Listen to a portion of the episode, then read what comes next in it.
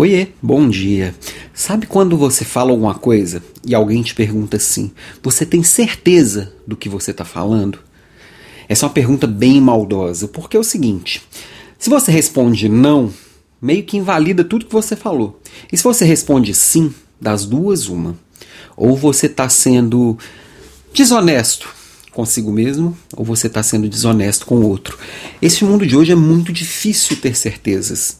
Eu diria que no mundo de sempre, mas cada dia mais, as perguntas são tão complexas e as respostas têm tantas implicações que se você disser que tem certeza, você está desconsiderando uma série de possibilidades. Tem aquele livro lá, A Lógica do Cisne Negro, que o Nassim Taleb fala, fala bastante disso, né? Que você só pode ter certeza com base no que você conhece. E o que você não conhece, você não pode ter certeza que não existe, né?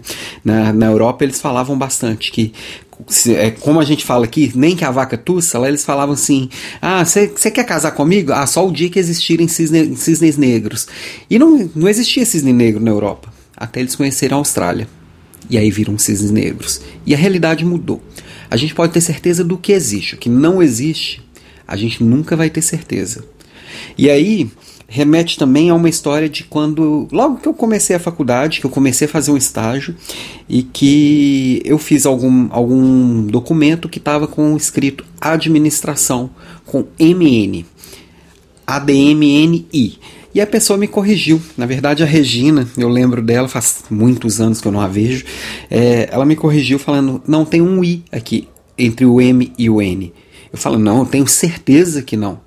Ela, não, existe um I por aí. Eu falei, mas eu estudo administração, eu sei, eu tenho certeza. Ela falou, é, mas eu sou formada em letras, existe um I por aí. Eu recolhi meus cacos ali, fui confirmar realmente a minha certeza não existia.